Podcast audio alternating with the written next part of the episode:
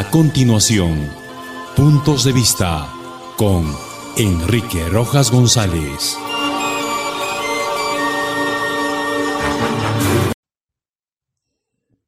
¿Qué tal amigos?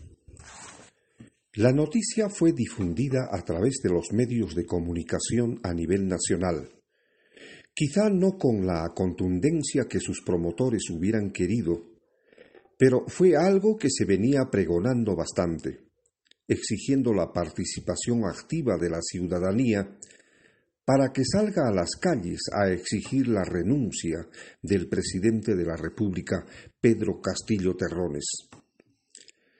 Las notas publicadas decían que miles de ciudadanos salieron a las calles gritando arengas en contra del presidente Castillo recorrieron algunas calles céntricas de la capital, intentando ingresar a la Plaza de Armas y llegar a Palacio de Gobierno para defenestrar al presidente. Hasta aquí todo bien. En realidad, este es un clamor popular que ha venido creciendo rápidamente a medida que las denuncias presentadas en contra del mandatario han ido cogiendo cuerpo con las delaciones de los colaboradores eficaces y otras evidencias que probablemente serán probadas en el curso de los próximos días. La interrogante que muchos nos hacemos cuando vemos a través de las pantallas de televisión a este tipo de hechos es ¿y quiénes financian y promocionan estas marchas? Resultaría ideal que estas manifestaciones sean producto de la espontaneidad de la ciudadanía que realmente siente que estos problemas han rebasado los límites de la paciencia en el país. Realmente, la indignación se ha apoderado de cada peruano que, impotente, ve transcurrir los hechos que, hasta donde se puede observar, el mandatario de la nación la persona que ha sido elegida para gobernar nuestro país está seriamente involucrado en detestables hechos ligados a la corrupción. Habíamos venido reclamando la presencia de los partidos políticos más emblemáticos del Perú para ser protagonistas del cambio, mediante marchas que en mucho tiempo se convirtieron en legendarias formas de expresar el rechazo a los gobiernos de turno.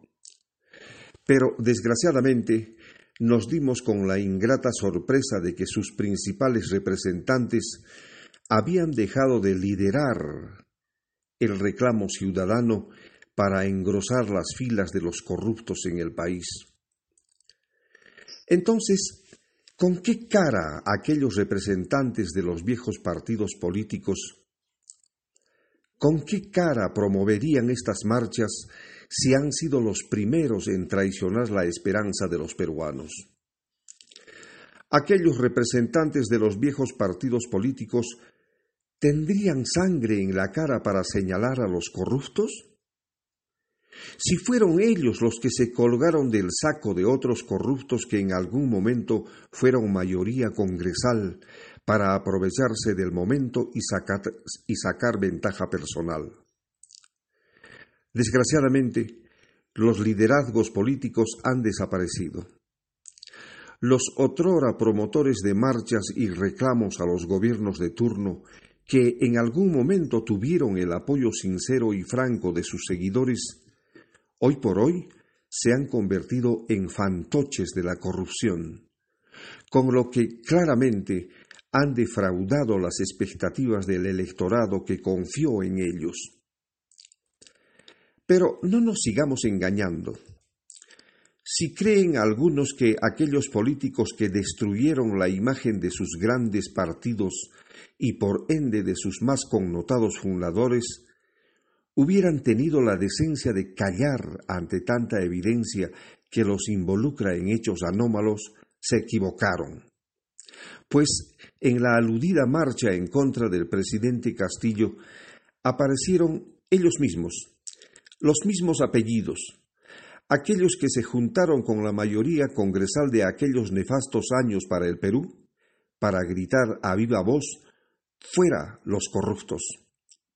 quizás sin darse cuenta que sus alicaídas imágenes se deterioran mucho más cuando caminan abrazados de aquel grupúsculo denominado la resistencia, que no hace sino seguir desconociendo la victoria electoral del actual presidente frente a su tres veces candidata presidencial.